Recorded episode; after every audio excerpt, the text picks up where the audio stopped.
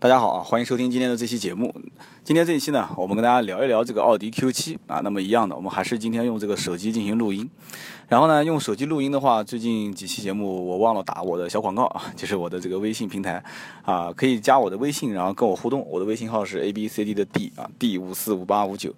那么今天呢，这台车子呢是奥迪 Q7，Q7 呢，说实话，在我的心目当中啊，呃，最早看到这辆车，当时还没有入汽车行啊，我记得是在一个餐馆门口吃饭。当时觉得哇，好霸气的一辆奥迪啊！当然我不知道是什么型号啊，我就觉得这车特别大，很霸气。因为当时应该在路上能看得见的这种全尺寸的啊，这 Q7 应该算全尺寸啊，就是大的这种呃 SUV 还是比较少。啊，还是比较少。然后呢，当时觉得这个车子很很霸道，就跟一般我们常见的一些轿车来看的话，啊，无论是尺寸还是高度啊，我觉得这个肯定是个大老板啊。这个确实也是，当年最早开 Q7 的都是一些啊事业各方面做的比较霸道的一些老板。这个车辆呢，说实话，从外形上来看啊，还是呃相对来讲。比较适合男性化的啊，虽然说现在很多的女性啊，也无也不会说选那种啊非常娇柔啊，就造作的这种车型，也是喜欢选一些啊很霸道的一些车啊，甚至我看到很多路上的这个悍马，包括这个汽车之家的这个悍马的，据说车友会的会长啊，悍马的论坛的版主啊，就是一个女女女孩，而且是个美女啊，是是，据说是富一代。创业的这个美女，那么呢，说实话，今天看到这个 Q7 车之后呢，呃，感慨颇多啊，感慨颇多。其实这款车子包括最新款上市的 Q7 啊，一直在改款、改款、再改款啊，加了 LED 大灯，然后加了很多的这个配置、那个配置，但是整体的外形啊，几乎是没有大的变化，几乎是没有大的变化。然后同时呢，这个内饰也是，这个内饰方面。几乎打开了之后，老款新款感觉都一样啊！不管是中控台的布局，还是按钮的质感啊，还是包括方向盘、座椅，都没有说什么有是质的改变。当然了，这辆车子也确实在全球销量一直都不错。然后德国人呢，相对来讲做事情也比较保守啊，比较固执吧，就是觉得这个没有一个非常好的方案啊。出来之前啊，就是一般正常不会太做大的车型改变。其实这一点，奔驰是做的比较有有有特点啊。奔驰车子就是常年不换代，换代周期非常长。所以呢，今天我就看到这一款 Q7 之后呢，我就感慨颇多啊。包括它的这个中控显示台，其实这个中控显示台就目前来看的话，已经是相对比较落后了啊。很多的这个大屏幕啊、触摸屏啊，包括这个什么翻转屏都已经开始诞生了。但是 Q7 至今为止啊，最新款上市的 Q7 还是镶嵌式的这种屏幕啊，包括这个。唯独让人感到欣慰的就是发动机排量啊，就是现在以前是三点六跟四点二啊，终于换代成了三点零 T 的高功率跟低功率，然后包括它的空气悬挂。说实话，整个 Q7 的车系当中啊，比较值得购买的、性价比比较高的，当然很多老板觉得这个车子只要是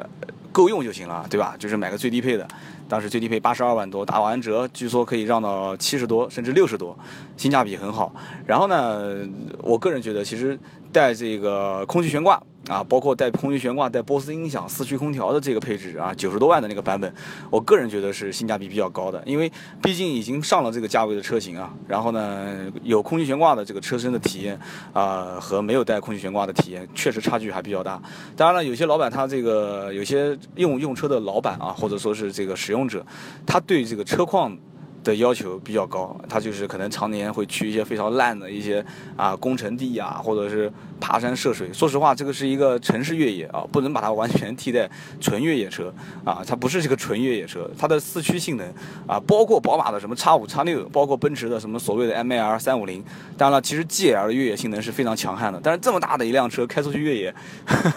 我觉得还是应该非常少啊，这样的车主还是非常少。那么今天这款 Q7 呢，我说实实在话，在整个这个啊，这个我的口头禅确实不太好，老实说，说实话啊。那么在整个一个车系的这个内内饰的中控这一块，我个人感觉找不出太多的亮点啊。我这个开的这款是早年的3.6排量的，呃，动力这块呢没有话讲啊，只要是油门一踩，会听到发动机轰轰轰的这个啊输出的声音啊。当然你是涡轮车涡轮增压车型，你肯定也能听到这个涡轮启动和啊涡轮衰减的这个声音。那么呢，这个动力这块。完全是够用的啊！虽然是最非常大的一个车身，呃，唯独就是可能是平时。毕竟我们不经常开这种大尺寸的 SUV 啊。然后呢，视线这一块儿，在主城区穿梭啊，我现在人在南京的新街口啊，在主城区穿梭的过程当中，呃，包括又是晚上，而且车主这个贴的也是比较深的一个膜，所以呢。呃，虽然我的驾驶经验还算可以啊，我常年是开车在路上都没有曝光的，呃，我还是非常小心，包括变道，特别是变道，那你比方说我现在遇到的就是这种路堵的车况，呃，变道我就非常担心。你要按照我平时的驾驶习惯，小车的话，我看后面车辆离我距离比较远，我直接就变道过来了。但是因为前车现在是准备要掉头，我就不敢变，因为这个确实，呃，视线还是非常有阻碍的。啊，这么大的一辆车，很多的一些行人，包括这个很很多的这个叫很多的一些行人，包括这个叫怎么怎么说呢？就是就是这个叫做电动车啊、自行车啊，我都是看不到的，所以我都不太敢变道。那么整个目前我能看到的，呃，现在的车况来讲的话，前方的视野还是不错的，因为是啊比较大的这么一个车身，那么视野的宽。不管是视线的宽度、宽广度，包括整个一个这个，应该讲是，稍等一下啊。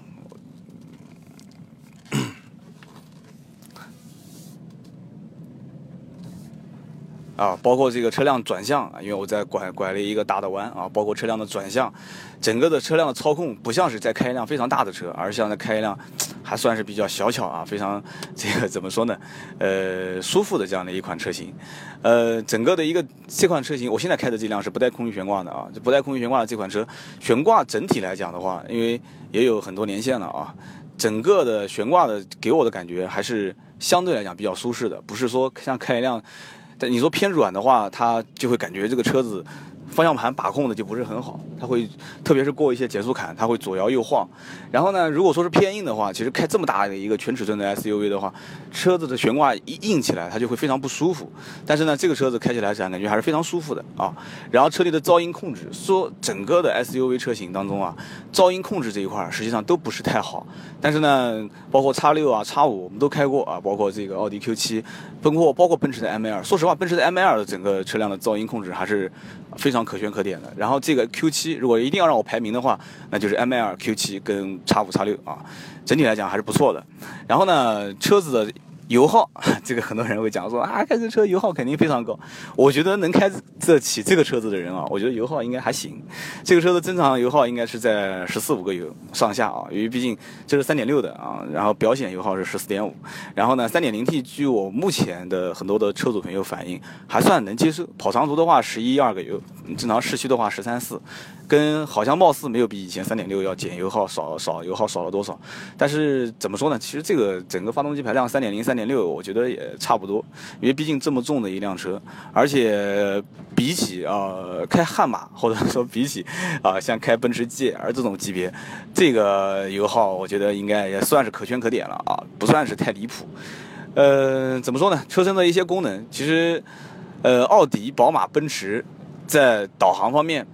它可能受到版权的一个限制，因为他们有自己的一个操作平台嘛，对吧？MMI Command 包括 iDrive 的这个平台，所以在整个一个导航的升级换代这方面，是所有的奔驰、宝马、奥迪的车主啊非常郁闷的，就是就是换代换的很慢，懂我的意思啊？就是他们的更新换代的速度很慢，所以在整个的这个呃怎么讲呢？就是说换代周期上面来讲。呃，就是我讲的是导航的换代周期啊，应该讲说，呃，车主提的要求比较多，但是呢，目前来讲没有看到说非常好的一个方案，没有看到非常好的一个方案。很多人觉得说把这个导航破解了，其实破解的概率也不是很大。然后同时呢，其实这个车辆在我看来啊，双区恒温空调、电动雨加热，呃，如果能再加个通风那是更好。当然我知道其实最高配才会有，其实我觉得应该配个标配应该问题也不大。然后变速箱的换挡的行程，说实话也不是太顿挫啊。然后呢，座椅记忆也是最低配就有，自动感应大灯也是最低配就有。呃，现在好像标配啊，也不是标配啊，好像第二档是有一键式启动，然后车辆的操控就是平台这一块有点靠后啊，它的 MMI 的操控平台都是在这个按钮的中间偏后方一些。呃，包括现在我也知道它的六碟 CD 啊，它的六碟 CD 是用在了这个主扶手箱的下方，但是我们现在看到的这一款老款的这个六碟 CD 是在正前方。它会有一个插口，然后副驾驶的这个手套箱是电动的。当然了，我知道奥迪 A6 都普遍都是用的电动的后套箱，啊，感觉还是比较高档的。整体的中控台啊，包括座椅的皮质啊，应该讲还是下了血本的。这个毕竟是这个级别的车辆，呃，我所有的就是怎么讲呢？就是奥迪 Q7 的车主朋友当中，呃，应该讲大多数对于车辆的一些功能啊，怎么讲呢？都用不上，很多的功能它用不上。这个车子呢，也确实都。体验到了这一点啊，就是说它的很多功能确实也不多，啊，它也没有太多的一些花里胡哨的功能，就是给你听听歌啊，给你有个六碟 CD，有一个硬盘，当然了，你的带导航的系统呢，它会有一个硬盘，有个，呃，应该是六十个 G 啊，六十个 G，但是实际储存歌曲应该只有二十 G，它有个硬盘，然后呢，也给你 CD 啊，也给你 AUX 音乐接口，然后也给了你 SD 卡的音乐接口，还是不错的。你说再要一些其他的功能，其实基本上就没有了，啊，这个简单的当然都有啊，定速巡航、多功能方向盘。那么现一代的话，因为这个功能增加了语音功能啊，就是你可以跟它对话，说导航啊，它跳个导航出来啊，你说这个收音机，它跳个收音机出来。那么这个老款的就没有这个功能，但是呢，这个车子依然卖得很好。其实说实话，这个车子啊，